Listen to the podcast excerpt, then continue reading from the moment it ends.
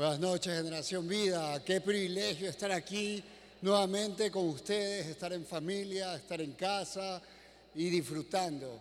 Sabemos que cuando nos reunimos acá, nos reunimos para celebrar. ¿Qué celebramos? Lo que Dios ha hecho durante toda la semana. Así que démosle un fuerte aplauso a nuestro Señor. ¡Uh! ¡Uh! Fuerte, fuerte.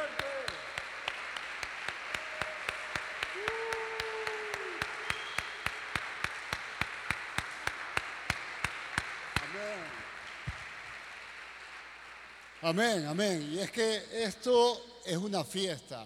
Es una fiesta porque nosotros sabemos que aunque en este mundo, en este mundo pasajero, en esta mientras estemos aquí en esta tierra, hay diferentes situaciones, dificultades y, cosas por las que tenemos que pasar. Sin embargo, tenemos una eh, certeza, no una esperanza como que una esperanza algún día va a llegar, no, la esperanza ya llegó, la esperanza la, estamos disfrutando, la estamos viviendo. Y no solamente eso, sino que la estamos llevando al mundo que no la conoce. ¿sí? Eh, mientras estaba preparando esta palabra, la enseñanza que Dios ha traído para esta noche, eh, recordaba lo que estamos viviendo actualmente en el mundo en, el mundo entero eh, estamos todavía en medio de una pandemia que nos obliga a traer esta mascarilla. Antes me parecía una locura, hace algunos años atrás había gente que usaba cuando tenía una gripe, tenía alguna enfermedad, eh, usaban estas mascarillas y de repente uno veía con rareza a, estas personas, uy, ya exageran, ya ni que tuvieran una peste y uno los veía así como cosas raras. Y ahora nos quedamos viendo como cosa rara a aquellos que no traen la mascarilla. No sé si a ustedes les pasa, pero cuando ven tal vez alguna película y están viendo a los personajes que andan sin mascarilla, como que, uy, ¿por qué no tienen mascarilla? Y uno, ah, no, no, es una película, cierto. Pero bueno, eh, mientras estaba preparando la enseñanza, vino a mi mente que el mundo entero anda desesperado por encontrar ya la solución definitiva a lo que tiene que ver con este virus, con la pandemia, con todos los estragos y toda la, mortandad que produce. Entonces todo el mundo está buscando la vacuna. Bueno, ya hay varias vacunas. Ahora la gente se desespera, pero ¿cuál es la mejor? ¿Será que la Pfizer? ¿Será que la Sinovac? ¿Será que la China? ¿Será que la rusa, la alemana y etcétera? Entonces ahí hay una desesperación por cuál será la mejor vacuna, cuál me pongo. Y yo conozco gente que va y no, no, si no están poniendo tal vacuna, yo no me vacuno. Voy a esperar hasta que venga la vacuna que yo creo o la que he estudiado, o la que me han contado, que es la mejor. Pero chicos, nosotros, el mundo está desesperado por una vacuna, ¿para qué? Para no morir, para eh, tener unos cuantos años más de vida en este mundo. ¿Para qué? Para, el mundo dice, bueno, para llegar a viejo, como se supone que es lo normal, ¿no? Lo normal es eh, nacer, crecer, reproducirse, eh, hacerse viejo y después morir. Entonces ese es el propósito de este mundo, ¿no? Y bueno, y todo lo que ya está más o menos planificado en el sistema del mundo, lo que el hombre tiene que pasar. Pero hay algo que en este mundo no se prevé, algo que este mundo no conoce, no quiere conocer y nosotros hemos encontrado. Y es que nosotros tenemos una vida, tenemos un alma eterna. Y esa alma está infectada. Esa alma nace ya infectada de una gran enfermedad que produce una muerte que no solamente es una muerte pasajera, sino una muerte eterna. Para eso ya el Señor proveyó de una vacuna una vacuna que nos devuelve la vida, nos trae de la muerte eterna a una vida eterna. Esa vacuna se llama Jesucristo.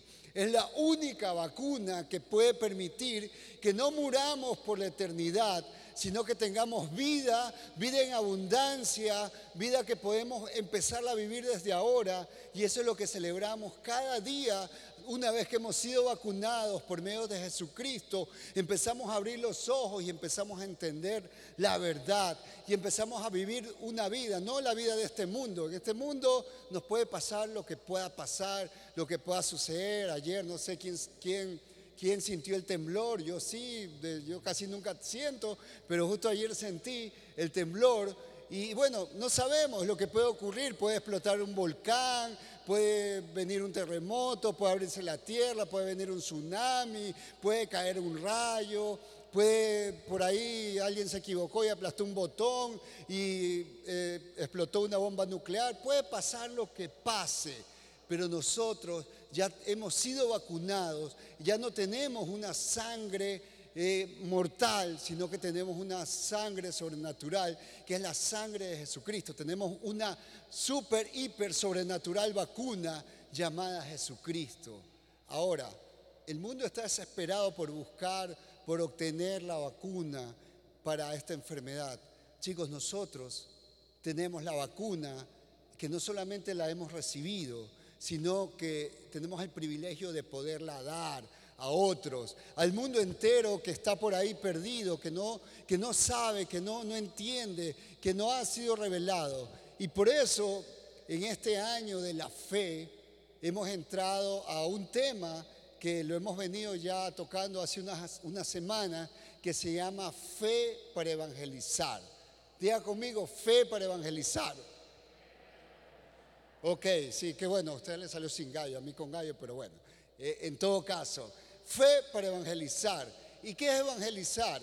Bueno, eh, buscando, bueno, antes que nada, eh, hoy en la mañana, eh, mientras estábamos haciendo un devocional con la familia, salió esta, este verso o este, esta cita bíblica de Proverbios 11:30, que dice, el que gana almas es sabio. El que gana almas es sabio. Yo no sé eh, cuántos sabios o cuántos creen ser sabios acá. Bueno, no importa, pero ya les, les doy un secreto.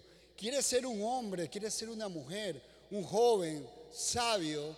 Bueno, la palabra dice que si ganas almas, te conviertes en un sabio. Entonces, eh, vamos arrancando de ahí. Ahora, ¿qué es evangelizar? Evangelizar Sabemos que evangelio significa dar buenas noticias. Evangelio es llevar buenas noticias. En este mundo hay muchos noticieros. Hay noticieros, bueno, ya los de la televisión como que ya no, no, está muy de moda. Hay noticieros 24 horas, 24/7, eh, noticias internacionales. Y ahora con, con la internet sabemos que la noticia está al, alcance de nuestro celular, del smartphone.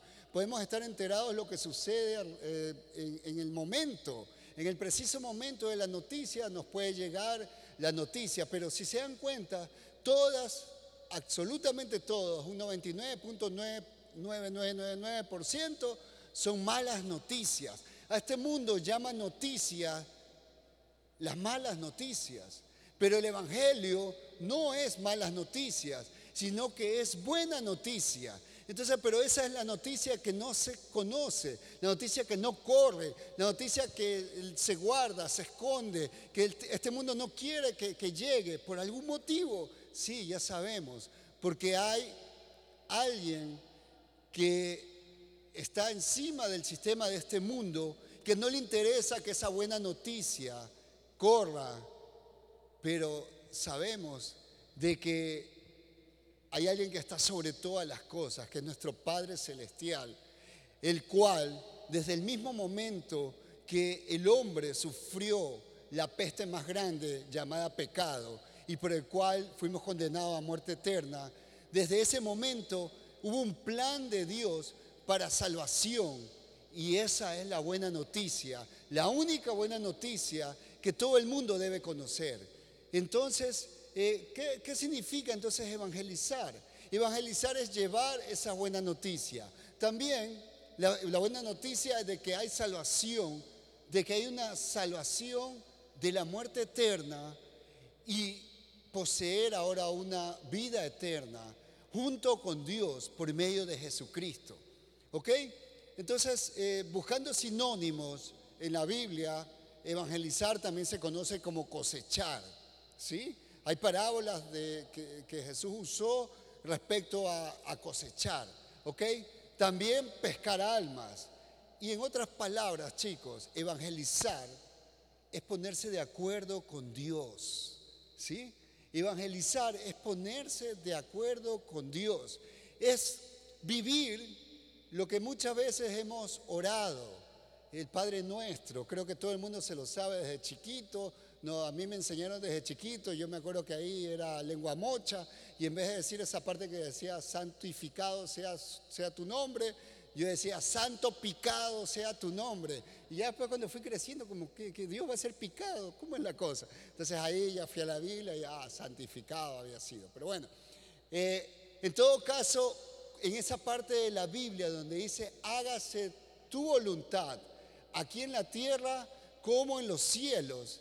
Entonces, cuando nosotros oramos, claro, podemos repetir, podemos eh, decir todas las oraciones, podemos leer toda la Biblia, pero sabemos que los cristianos no solo leemos, sino que vivimos la palabra.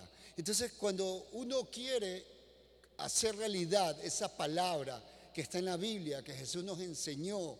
Ustedes tienen, cuando oren, oren de esta forma, ¿no? Eh, ya sabemos que no es una repetición que vamos a hacer el Padre Nuestro, pero sí sabemos que cuando oramos, clamamos y pedimos que se haga la voluntad de Dios, porque es lo mejor que puede ocurrir para este mundo. Entonces, la voluntad de Dios es que todo el mundo sea vacunado con la única vacuna que salva y que pasa de la muerte eterna a la vida eterna por medio de Jesucristo. Entonces, ponerse, evangelizar es ponerse de acuerdo con ese plan de Dios de que el mundo que anda perdido sea salvo. ¿De qué? De la muerte eterna. Chicos, nosotros no podemos eh, caer en este juego de que es más importante la vacuna contra un virus que te va a matar que va a adelantar lo que va a ocurrir en algún día. ¿sí? Miren, no digo es que ah, no importa, contaminémonos del virus, muramos, no, no, no, de ninguna manera. Porque Dios nos permita, porque necesitamos más obreros para la mies. ¿sí? Ese es el propósito de estar vivos, es el propósito de que la iglesia exista, el propósito de que nos llamemos cristianos, es porque el mundo nos necesita, ¿no? Entonces, de ninguna manera nadie quiere que ningún cristiano muera antes de, de que cumpla su propósito en esta tierra. Pero chicos, no podemos nosotros caer en el juego de este mundo, del sistema de este mundo, que quiere encerrar a una iglesia, quiere encerrar a la iglesia de Cristo, quiere encerrar el plan supremo de Dios de salvar de una muerte eterna ¿Por qué? Por salvar de una muerte pasajera. ¿Sí, sí, me explico? O sea, no, eh, nosotros somos cristianos, nosotros sabemos que si morimos ya vamos a resucitar a vida eterna y esa es nuestra seguridad, es nuestra felicidad.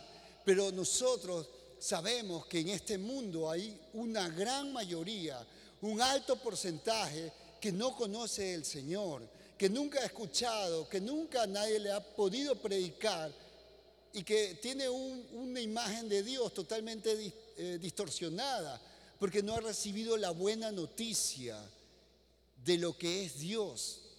Entonces no podemos nosotros caer en el, plan diabólico de este mundo de encerrar a la iglesia para que no lleve. ¿Por qué? Porque va, puedes causar muerte. No, sí, me voy a proteger, voy a, ponerme todo lo que necesite ponerme para no contaminar a nadie, desde luego.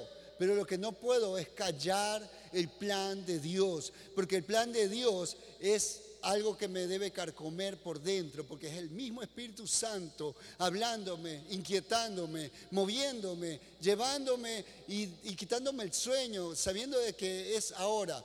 Pero bueno, sabemos de que es la voluntad de Dios. Indiscutiblemente, ganar almas no es un oficio que, es, que sea de este mundo. que sea reconocido, que sea valorado en el sistema de este mundo, ni en muchos sistemas religiosos, mucho menos en los tiempos actuales eh, de lo llamado conocido como posmodernidad, donde se privilegia lo que, lo que tiene que ver con lo material. Estamos viviendo en un mundo cada vez más materialista, ¿sí? donde lo más importante es cuánto posees, cuánto tienes en tu cuenta, cuántos títulos tienes, cuántos idiomas hablas, cuánto es tu sueldo, cuántos son tus proyecciones de ganancia de aquí a 5, 10, 15, 20 años, cuántas empresas tienes, de qué país, ah, de un primer mundo, segundo mundo, tercer mundo, submundo. Eso es lo que interesa en este mundo y eso se privilegia. Entonces cuando se habla de ganar almas, eso este mundo no lo valora, porque eso no aporta a este mundo, porque no hay un valor. A ver, ¿cuánto vale una alma? ¿Cuánto vale un alma? ¿Sabes qué? Si no agrega valor, córtale la cabeza, ¿sí? Eh, eh, al final de cuentas, eso es lo que este mundo eh, empuja. Este mundo empuja a acumular valores, a crear más riquezas, a que las riquezas generen más riquezas. Sí, desde luego, hay sistemas aparentemente, eh, programas que supuestamente promueven aquellas, aquellos pequeños negocios, eh, aquellos pequeños emprendimientos, pero cuando alguien va y se acerca, ah, ya, mira, voy a emprender, a tal cosa. Bueno, ¿sabes qué? Primero, si tú quieres, sí, aquí hay un fondo.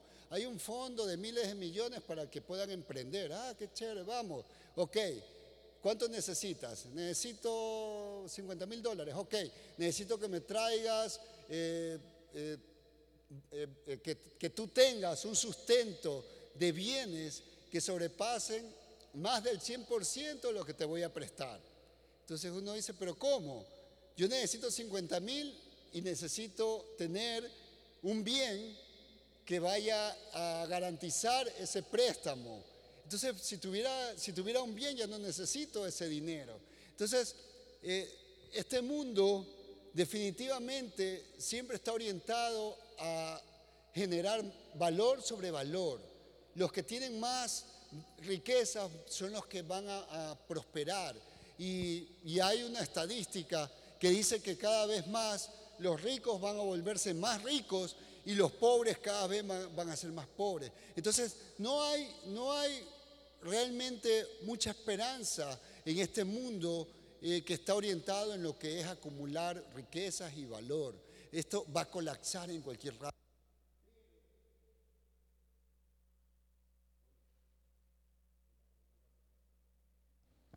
Hola, ya ahí lo aprendí, gracias, ya aprendí, ya aprendí. Ok. Pero, por lo tanto, ganar almas para este mundo no aporta valor. Así que chicos, posiblemente, posiblemente, y les digo esto, porque si posiblemente caemos en la trampa de que no queremos evangelizar porque estamos ocupados en las cosas de este mundo. Sí, en ese mundo donde te están ahorcando, donde no eres más que un número más, donde tu alma no vale nada. Tú vales lo que puedas producir. Ah, produce, este me produce mil, vales mil.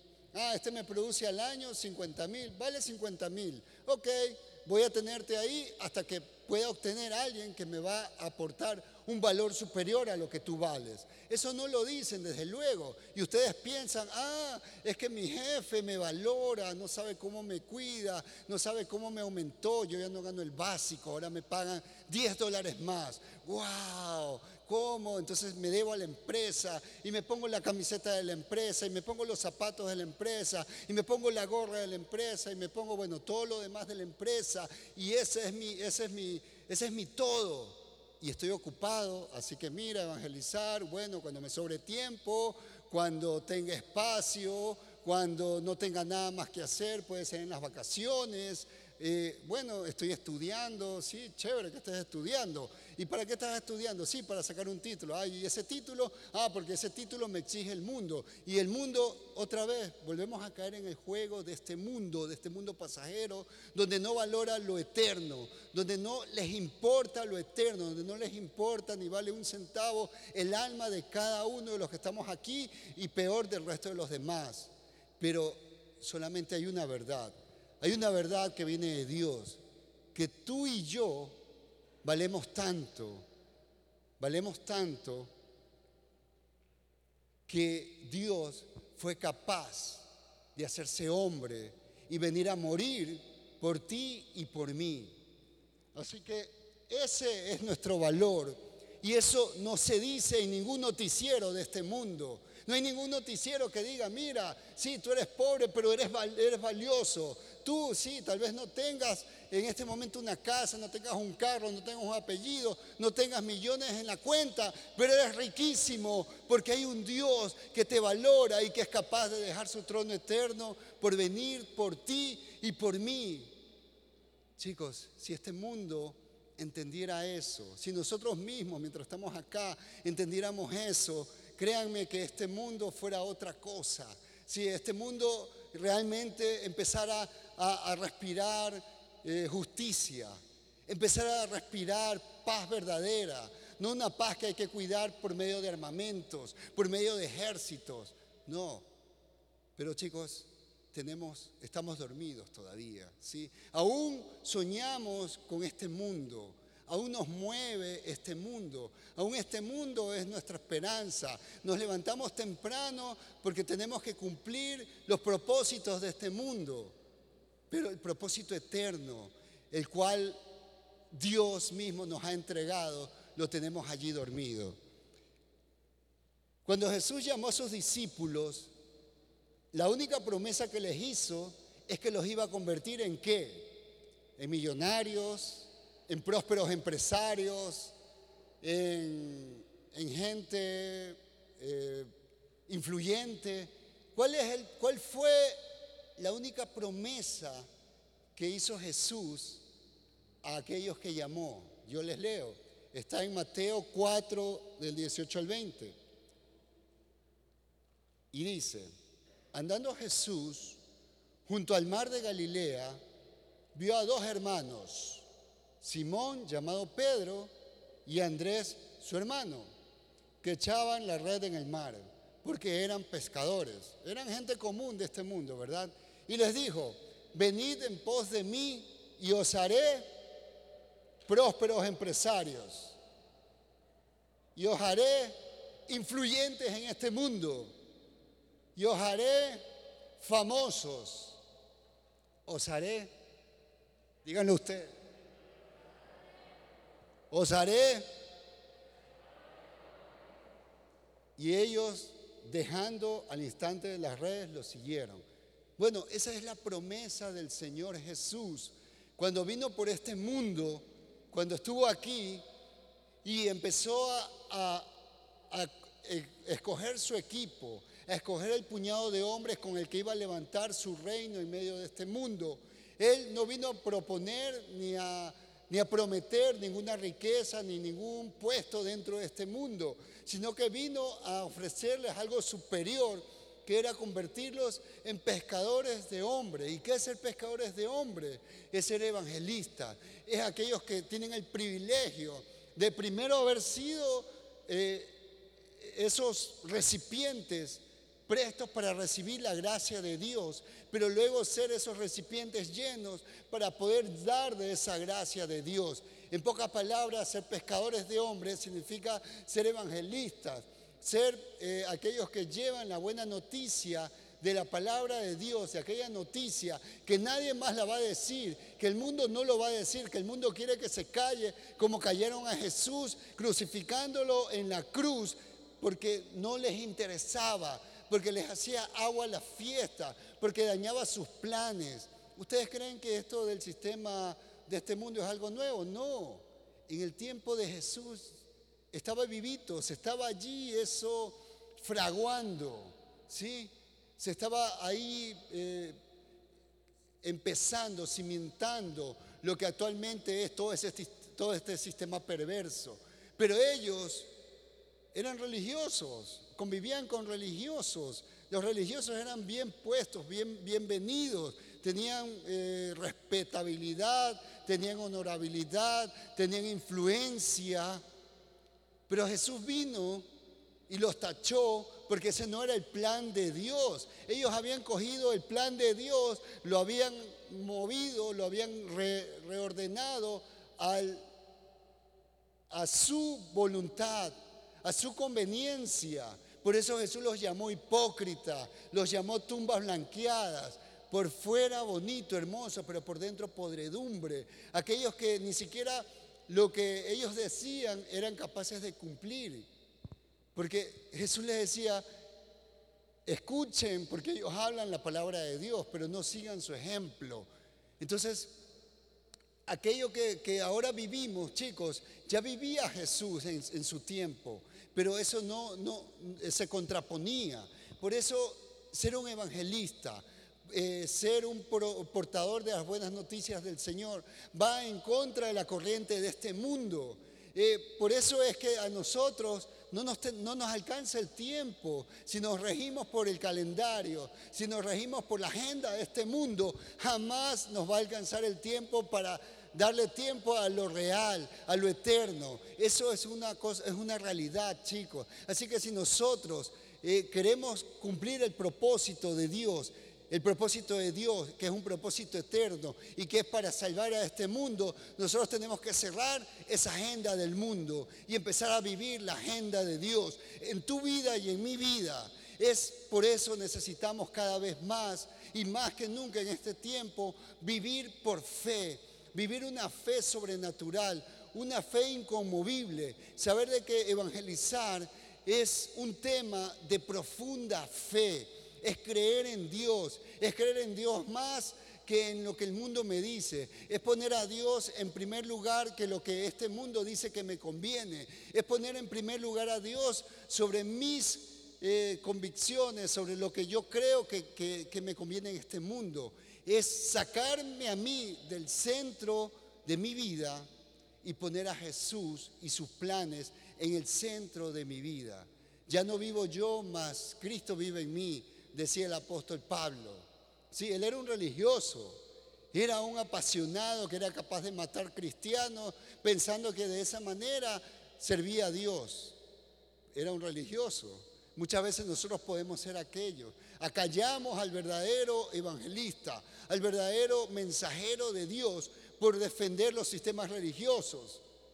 Mas el Señor en esta noche nos, generación vida, nos está llamando, nos está nos está levantando, porque ya hemos sido preparados durante todo este año respecto a la fe. Hemos estudiado la fe, pero chicos, la fe sin obras es muerta. Podemos pasar hablando el resto de nuestras vidas hasta que seamos viejitos, generación vida de los años dorados, y vamos a seguir hablando de fe, pero si no obramos, si no nos movemos, si no empezamos a vacunar al mundo necesitado, al mundo que está muerto afuera, no hemos hecho nada de nada nos ha servido. Así que, miren, eh, nosotros nos llenamos de mucho gozo. Realmente eh, nos sentimos felices de ver cómo algunos nexos han tomado la, iniciativa de empezar a evangelizar, de, buscar este, diferentes estrategias dadas por Dios de cómo llegar a otros jóvenes, de cómo llevar el mensaje, de cómo eh, predicar la palabra. Y son diferentes estrategias que Dios está usando. Y chicos, mientras se van moviendo, mientras se van este, eh, dejando, mientras están dejándose usar por Dios, eh, cada vez van a ser más diestros en poder llegar. Primero, tal vez ustedes no puedo ser capaz ni de predicarle a una persona. Sí, es normal, es normal porque somos todavía eh, carne, todavía hemos sido enseñados durante todos los años que usted ha vivido a un sistema donde nunca se ha hablado de, oye, tienes que hablarle de Dios a otra. No, se te ha dicho, tienes que estudiar, tienes que, comerte los libros, tienes que luego ir a trabajar y tienes que esforzarte, tienes que madrugar, tienes que ser puntual y bueno, y tantas cosas que este mundo enseña. pero nunca se nos ha enseñado, oye, tienes que hablar de la palabra de Dios, tienes que, predicar con tu vida, tienes que, eh, lo que has recibido de parte de Dios, tienes que eh, usarlo para llegar a otras personas y que otras personas conozcan de Dios. Eso no se nos ha enseñado, pero Dios, por medio de este año de fe, nos ha hecho vivir diferentes situaciones y cada uno ha vivido su propia experiencia con Dios. Pero eso no es para guardarlo, qué bonito, los recuerdos, y cuando sea viejo sacar el álbum, ay, cuando estaba en generación vida, mira, el de allá ya murió, sí, qué pena, Dios lo tenga en su gloria. No, no, es para nosotros celebrar que tras de nosotros ha venido una nueva generación y generaciones y generaciones que están recibiendo la vacuna llamada Jesucristo, por el cual ya pasaron de muerte a vida. Entonces es el tiempo de empezar a practicar la fe de la que hemos venido aprendiendo, de la que Dios nos ha estado llamando. Amén. Y bueno, y Jesús así lo hizo. No solo se trataba de esos once discípulos, porque ya descarté a Judas, ¿no? Porque aquí nadie tiene que esperar, bueno, yo soy como los discípulos, pero chuzo, me tocó Judas. No, Judas ya se fue, ¿ok? Entonces, y así lo hizo. No se trataba de ese puñado de once hombres, sino de todos aquellos por los cuales su reino se inmortalizaría a través de la historia. Es así que hoy, porque chicos, si estamos aquí, es porque somos producto de, aquel, de aquellos primeros once, esos primeros once escogidos que decidieron dejar sus redes, dejar sus trabajos normales en ese mundo por seguir a Jesucristo, se ha traspasado a través de la historia, más de dos mil años, chicos. Somos el producto primeramente del plan de Dios, el plan de Dios que empezó en la historia, cuando el primer hombre y la primera mujer pecaron. Y sabemos todo, cuando leemos todo el Evangelio, perdón, cuando leemos todo el Antiguo Testamento, cuando, hablamos, cuando leemos de Abraham, de Moisés, de David y de todos esos hombres que están descritos en Hebreos 11, los, héroes de la fe, estamos leyendo de nuestra historia, mis queridos. ¿sí? Allí está tu nombre, está mi nombre. Porque todo aquello tuvo que suceder para que hoy nosotros estemos aquí y podamos ser llamados hijos de Dios. ¿Sí? Pero esta historia no puede terminar aquí con nosotros. No puede ser que la historia se tenga que detener aquí en el siglo XXI.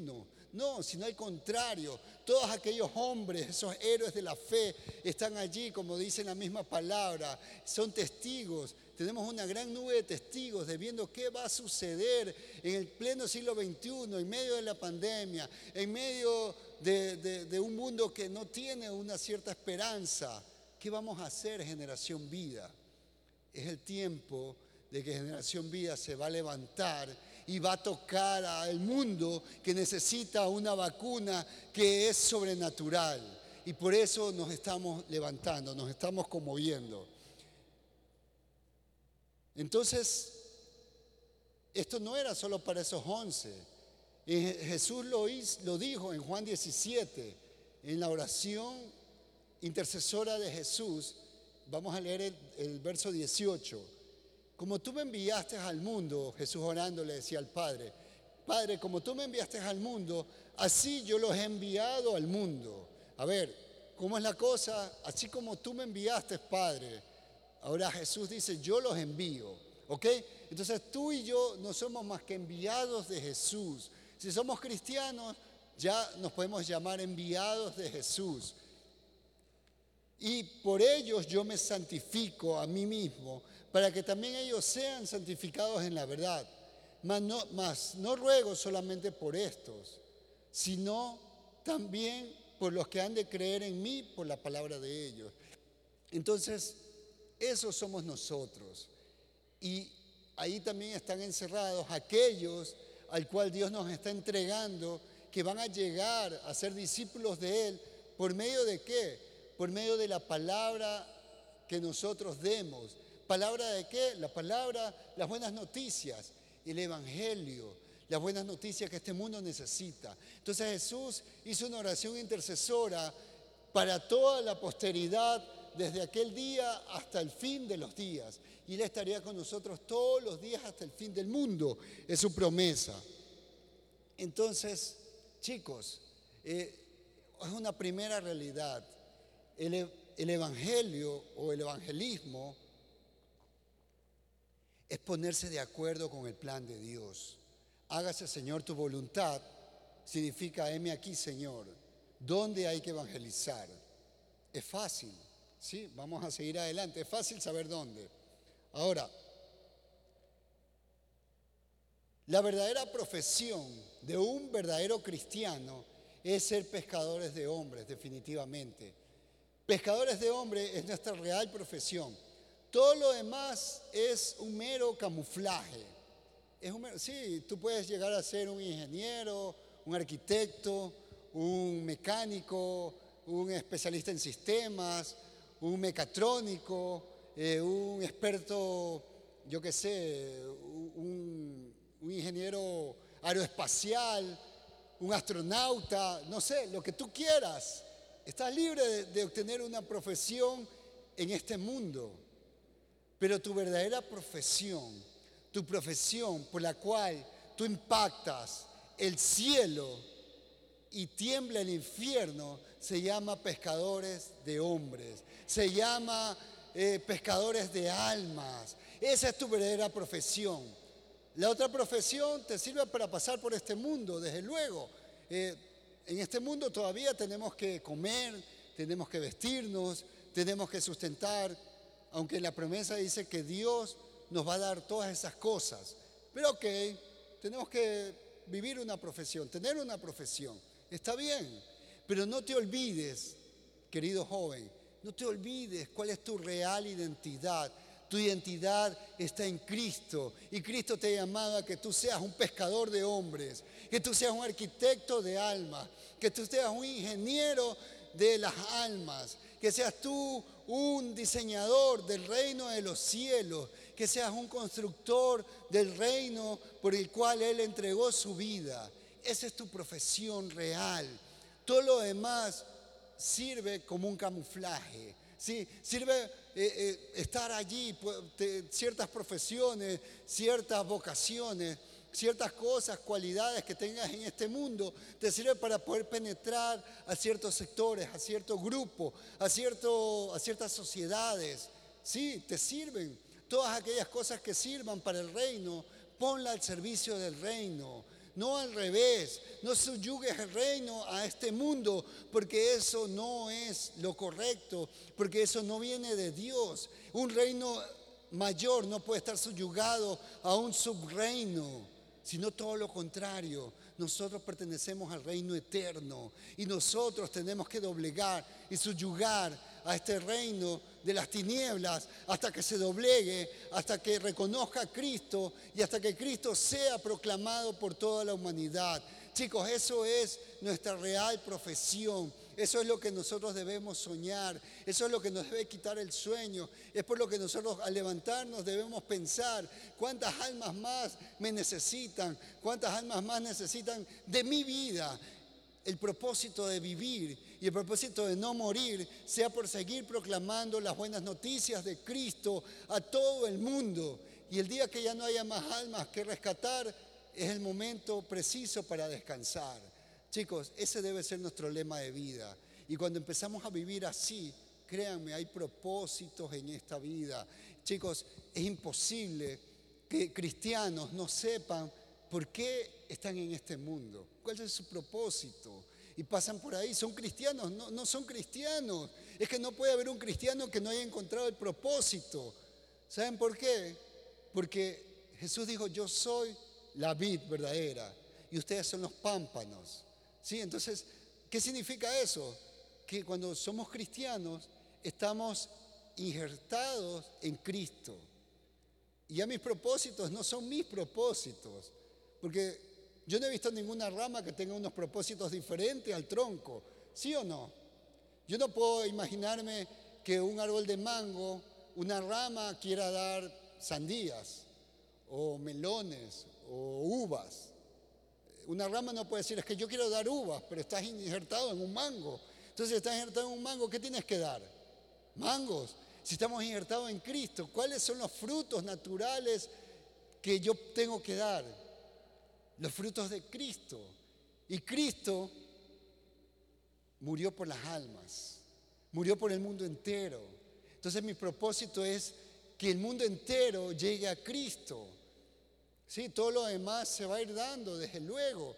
Eh, mientras soy alimentado por la savia, por, por Cristo mismo, todas las cosas van a ir dándose con los propósitos que Dios me trajo específicos para este mundo, que puede ser tener familia o no tener familia, porque hay propósitos de Dios ya específicos para cada uno. Pero no puedo entender, no es posible, chicos, y si nosotros estamos así, tenemos que volver al principio. ¿Qué es lo que no he entendido? No estoy entendiendo a Cristo, no estoy entendiendo el plan de Dios en lo más mínimo, porque no sé cuál es el propósito de mi vida. Mi propósito de vida es llevar a Cristo a este mundo, porque eso produce mi vida, porque eso debe producir, porque estoy injertado y estoy recibiendo de Cristo y dando lo que recibo de Cristo. ¿Sí? Entonces, esa es nuestra real profesión. Nuestra real profesión es ser ganadores de almas. No hay otra, chicos. Amén.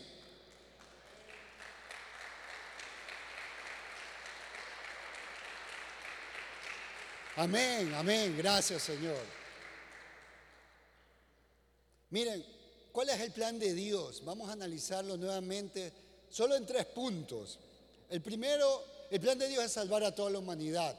¿Y dónde lo vemos? Bueno, en toda la Biblia. Porque toda la Biblia, desde el principio, desde Génesis 1 hasta el último libro, hasta el último verso de Apocalipsis, nos habla de Cristo. ¿Y Cristo qué es? Cristo es la salvación para este mundo, es la esperanza para la vida eterna. Pero vamos a usar el verso tradicional y el verso que, que, es el, que representa a toda la salvación eh, del mundo. En Juan 3, 16, 18 dice, de tal manera amó Dios al mundo que ha dado a su Hijo unigénito para que todo aquel que en Él cree no se pierda, mas tenga vida eterna.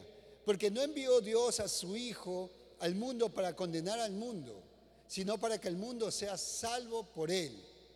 El que cree en Él no es condenado, pero el que no cree ya ha sido condenado, porque no ha creído en el nombre del unigénito Hijo de Dios. Entonces miren, ¿qué nos dice aquí? Que Dios ama al mundo. No es el Dios que este mundo eh, ofrece o vende. Este mundo ofrece que Dios es como, como dice por ahí un pastor famoso, no es un policía cósmico que anda por ahí viendo, ah, este pecó, pa, un rayo, ah, el de allá engañó, un latigazo, ah, el de allá, no, Dios no es así, Dios nos ama. ¿Y qué, hay un, y qué otra manera de reconocer el amor de Dios? Sino de que por ti, por ti que a veces ni, uno mismo se valora, uno mismo piensa yo no valgo nada, yo soy un inútil, no sirvo para nada, soy un miserable, soy feo, soy gordo, soy patucho, soy narizón, soy orejón, soy demasiado blanco, demasiado negro, demasiado gordo, bueno, y todas las otras cosas que ustedes ya saben que ustedes se ponen y yo también. No nos amamos, no nos consideramos, pero ahí a ese que tú mismo no te aprendes a amar, Dios amó de tal manera que envió a su Hijo a cambio tuyo.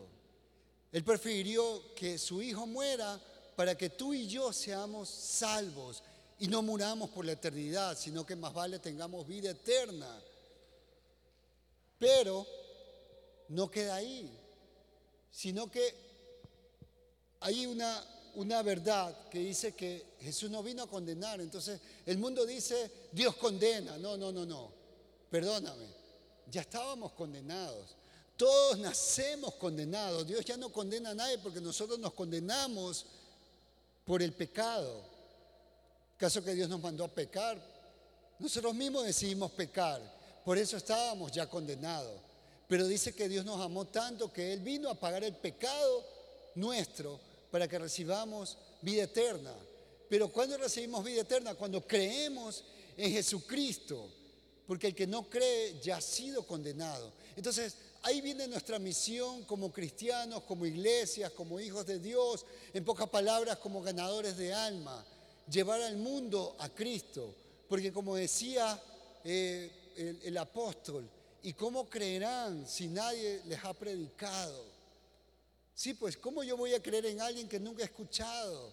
Y por ahí la gente piensa que, el Señor, que Dios es, es un juez castigador, pero no, así no es. La palabra dice cómo es realmente. Y algunos creen que para ser salvos hay que hacer obras y hay que, hay que comprar la salvación. Pero no, aquí no nos dice eso. Dice que la única forma de ser salvos es recibir a Jesucristo, es creer, pero creer no solamente sí creo, creo, creo, creo, no, no, no, es transformar tu vida, es seguir el camino de Cristo, es ser como Cristo, es parecerte como Cristo, es vivir como Cristo, es estar cimentado a la vid verdadera y empezar a producir los frutos de Cristo en este mundo. Entonces, de eso se trata. Entonces, la primera cosa es, el primer punto en todo caso, es que el plan de Dios es salvar a toda la humanidad. El segundo es que envió a su Hijo Jesucristo a cumplir esa voluntad. El Padre tenía una voluntad, quiero salvar al mundo, ¿sí? Pero Jesús vino a cumplir ese propósito. Veamos rápidamente en Juan 6, 38, 39. ¿Por qué he descendido del cielo? Decía Jesucristo. No para hacer mi voluntad, sino la voluntad del que me envió. Y esta es la voluntad del Padre que me envió. Que todo el que me ha dado no se pierda, sino que lo resucite en el día postrero. Entonces Jesús vino a este mundo a cumplir el plan o el propósito de Dios en este mundo. Y el propósito es que nadie se pierda. Y veamos el tercer punto. El tercer punto, y agárrense, es que nos ha dejado el privilegio de participar en este llamado y nos ha ofrecido recompensas eternas. Wow, chicos, miren, de verdad, cuando yo medito lo que Dios ha hecho por mí, la verdad no me quedan palabras. No hay palabras de agradecer al Señor lo que Él ha hecho por mí. Yo estaba condenado para un infierno y, un fuego eterno donde, donde no iba a haber descanso. Porque así nací, nací en pecado, así como usted y como todos los que nacen en este mundo. Y yo no había hecho nada que mereciera que Dios tenga amor por mí. Ahora lo amo porque Él me amó primero, ¿sí? Y eso debemos recordar. A veces cantamos, eh, Dios te amo, pero ¿por qué te amo? Porque tú me amaste primero. Cuando nada valía, cuando era un candidato para el infierno, Él me amó y me tocó. Él vio la manera, ¿no? Yo, yo ni siquiera lo, estaba buscando, pero él ya me había buscado y me había encontrado y él vio la manera de cómo traerme a él. Entonces, eh, él, al hacer lo que hizo por mí y al hacer lo que hizo por ti, ya nos ha recontra que premiado, nos ha recontra que, que, pagado. Si, si al menos fuéramos solo como un hijo pródigo, que llegáramos, Señor, mira, no merezco nada, solo trátame como el peor de tus empleados. Pero el Padre no hace eso. El Padre viene y nos da el mejor vestido y hace la mejor fiesta. Y cuando tú eres un hijo, Él nos da el privilegio de que vayamos y demos buenas noticias, que hablemos acerca de lo que Él es. Y encima hay galardón por eso. Si hay galardón. Chicos, a veces nosotros nos rompemos el lomo para que al final del año del año en una empresa se nos dé un premio que el jefe dijo, bueno, a los que cumplan y lleguen a las metas de este año, porque las metas están duplicar las ventas del año anterior, les vamos a repartir un 10% de las utilidades. Y nos fajamos, eh, madrugamos, eh, nos anochecemos, eh, no, tenemos, no tomamos vacaciones y si tomamos vacaciones no estamos de vacaciones, sino que estamos allí conectados al smartphone trabajando, hay un cliente, ¿sabes qué? Espérame un ratito, esposa, espérate, sí estoy en luna de miel, pero aguanta, tengo que cerrar este negocio porque al final vas a ver que va a venir el premio. Nos fajamos. ¿Por qué? Por unos cuantos sucios dólares que se van a gastar y que por último, si se multiplican, no van a pasar de este mundo. Pero el Señor nos ha prometido un galardón eterno por aquellas almas que, que pesquemos, aquellas almas que ganemos en este mundo. Porque chicos, el secreto es lo único que nos vamos a llevar a la eternidad. ¿Sí? No nos vamos a llevar a la eternidad títulos, cuentas bancarias, eh, casas, carros, ropa, eh, vestuario. Bueno, ropa y vestuario es lo mismo. Bueno, nada de lo que en este mundo podamos obtener no nos vamos a llevar. Ah, no, si hay una cosa, las almas. Entonces, el Señor ha prometido, ha prometido galardón eterno por ganar almas. Entonces, chicos, eh, esto significa que nosotros, aparte del privilegio de ya pertenecer al reino y tener un puesto, una casa, una mansión, el Señor nos está prometiendo galardones sobre el galardón. Entonces, chicos, esto nos debe motivar, nos debe apasionar, nos debe volver una locura por salir despavoridamente, ni siquiera esperar que mi líder me diga, oye, es que vamos a evangelizar, vamos a ir acá, nos vamos a subir a los buses, vamos a ir a los parques, vamos a parar el, tráfico, vamos a, en medio de un, centro comercial, eh, la policía nos va a querer callar, eh, las autoridades van a venir a oponerse, no importa, pero hay una, debe venir a nosotros una locura. ¿Por qué? Porque es la promesa del Padre, la promesa de Dios. Tengo galardón para aquellos que van a ganar almas en este mundo. ¿Cuántos dicen amén? Amén.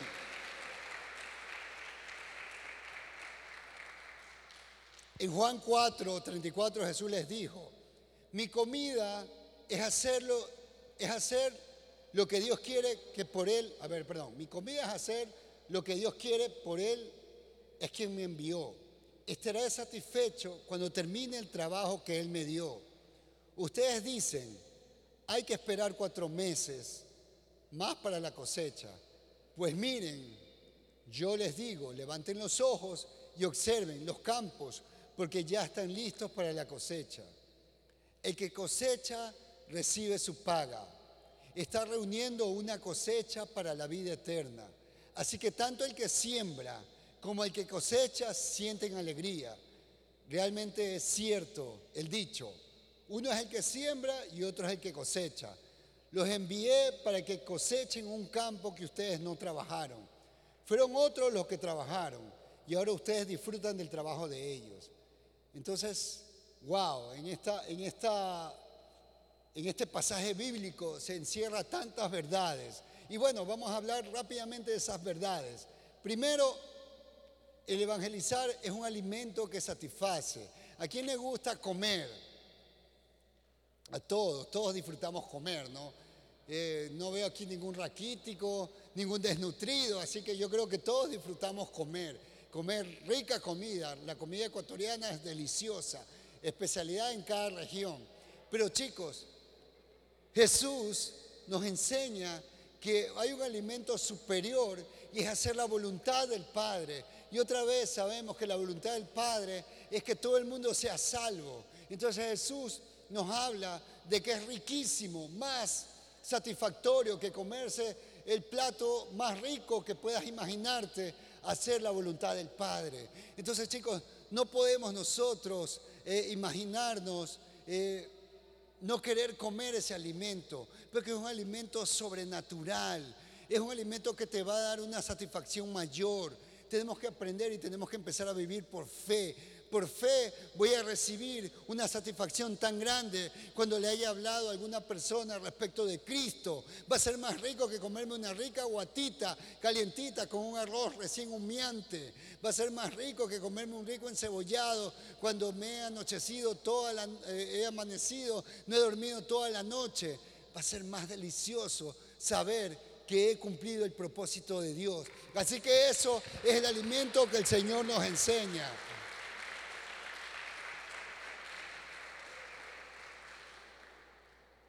Chicos, otra cosa que está encerrado en este, en este verso, estamos en contratiempo.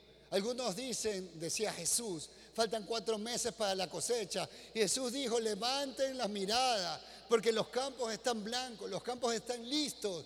Chicos, cada vez es cierto, los tiempos son difíciles y cada vez, cada año se van a tornar más difíciles. Por tanto, es el tiempo, ahora, no mañana, no pasado, no el próximo año, no el próximo mes. Es ahora el tiempo en el que Generación Vida se va a levantar. Se tiene que levantar. El mundo te necesita. Los campos están blancos. Necesita Generación Vida para que vayan a cosechar. Sí, tú y yo tenemos que ir por esas cosechas. Encima que nos vamos a alimentar maravillosamente porque vamos a estar satisfechos haciendo los propósitos del Padre. Pero vamos a, llevar almas eternas al reino eterno. Amén. Eh, y tercero, evangelizar tiene una promesa de premio, paga eterna. Hay una paga para los que cosechan. Y si cosechas para vida eterna, tu recompensa es eterna. Es lo único que podemos llevar a la eternidad. Almas, almas. Y un cuarto punto, y el último, evangelizar es concluir el trabajo iniciado por el Padre, el Hijo y el Espíritu Santo. Chicos, Jesús dijo, los he enviado a que cosechen en un campo que no han trabajado. Sí, hay mucha gente que ha regado la semilla y, es parte del Evangelio. El Evangelio es, por un lado, regar semilla. La semilla es la palabra. Pero por otro lado, es recoger esos frutos. No tiene sentido sembrar si no hay cosecha. Nadie no hay ningún campesino que va a trabajar la tierra y prepara la tierra, prepara el terreno, lo fertiliza y todo eso para tirar la semilla y ahí dejarla abandonada. No tendría sentido, ¿sí o no? No tiene lógica, ¿verdad? Entonces, ¿ustedes creen que el reino de los cielos tiene lógica que se tire semilla, se tire semilla, se tire semilla y nadie recoge? Jesús dijo a su Padre, los que me diste los he guardado y ninguno se ha perdido, más que el que ya era perdido, ¿no? De la misma manera, mis queridos, no podemos solamente pensar en que estamos evangelizando porque estamos lanzando palabras, lanzando semilla, lanzando semilla, sino que es necesario recoger y eso es cosechar. Y para eso son los graneros llamados nexos, eh, violentos, eh, sembradores, eh, piedra angular, este, eh, dunamis, robles, beula y todos, todos, absolutamente todos los nexos son graneros donde se recoge la cosecha y esa cosecha, aunque en este mundo aparentemente no valga nada, vale muchísimo en la eternidad. Chicos, estamos invitados a cosechar por la eternidad y esto no se puede quedar. Estos graneros no son adornos, son ciudades eternas. Son ciudades eternas. Atrás de esos graneros, ustedes no se imaginan en la eternidad cómo van a ver naciones que nacen de, de, los lomos de estos nexos. No lo vean como poca cosa porque no lo son. Son grandes cosas. Son cosas que costaron guerras espirituales, el cual Cristo venció. Y nosotros tenemos el privilegio de participar, de participar, pero como ganadores. Cristo ya venció. Cristo ya venció. No, no estamos hablando de que vamos a pelear para ver si vencemos. No, ya venció. El diablo solamente está ahí amagando. Está listo para ser pateado por cada uno de nosotros. Cuando vamos bien parados cuando estamos bien cimentados en Cristo.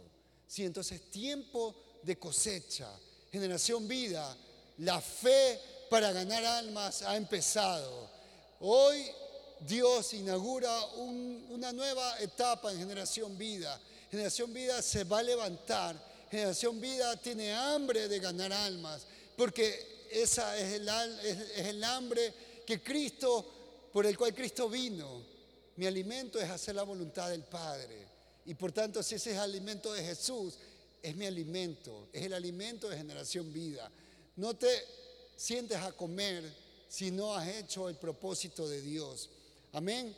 Y miren, chicos, aún el mismo Padre, el mismo Hijo y el Espíritu Santo son los sembradores. ¿sí? Ellos han sembrado desde el principio, sembraron. Jesús mismo vino a ser sembrado como la gran semilla que produce fruto eterno. Ellos han sembrado y nos dan el privilegio que en los campos que ellos están sembrando, porque chicos, si el Espíritu Santo no se moviera en medio de este, de este tiempo, no podríamos convencer a una sola persona con palabras. No podríamos convencer de, de, pecado a nadie. Esa es la obra del Espíritu Santo. Él es el que siembra. Y porque Él siembra podemos cosechar.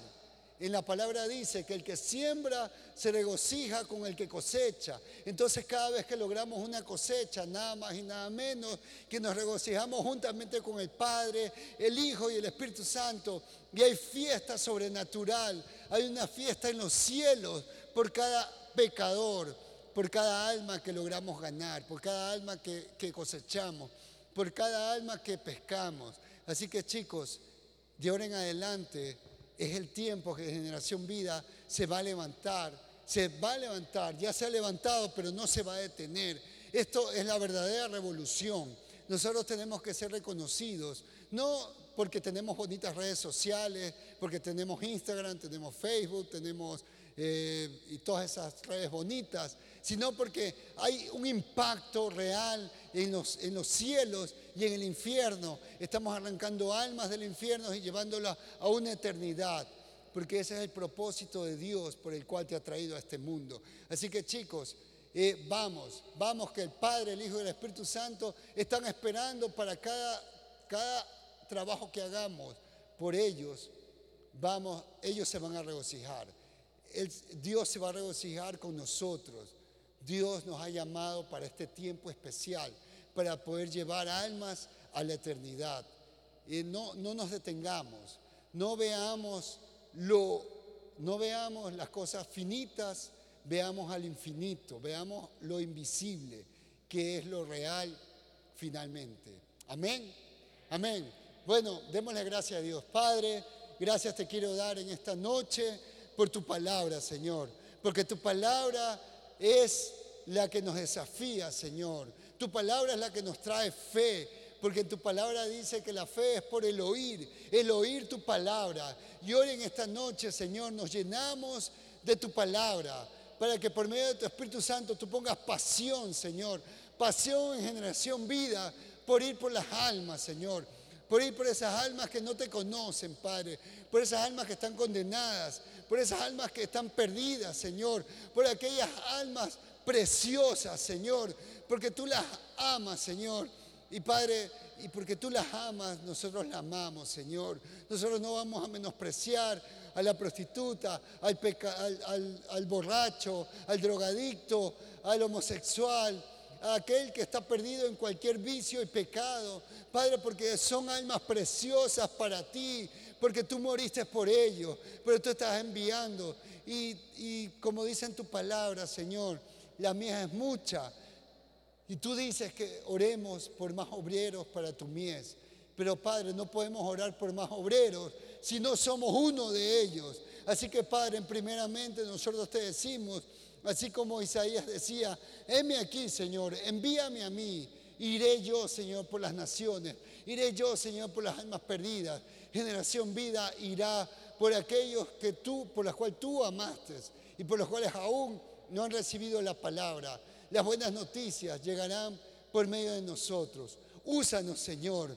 Padre, y yo oro para que nadie de esta, de nadie, nadie de generación vida, Padre, pueda tener un obstáculo que no le permita evangelizar, que no le permita cumplir el propósito en su vida, que no le permita, Señor, cumplir la profesión eterna que tú nos has dado, ser pescadores de hombres, ser pescadores de alma, ser cosechadores, Señor.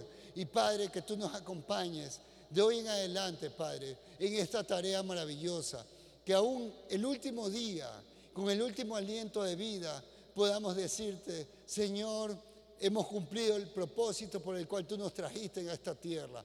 Gracias, Padre. Te damos a ti la gloria, la honra y la alabanza. Amén, amén. Un aplauso para el Señor.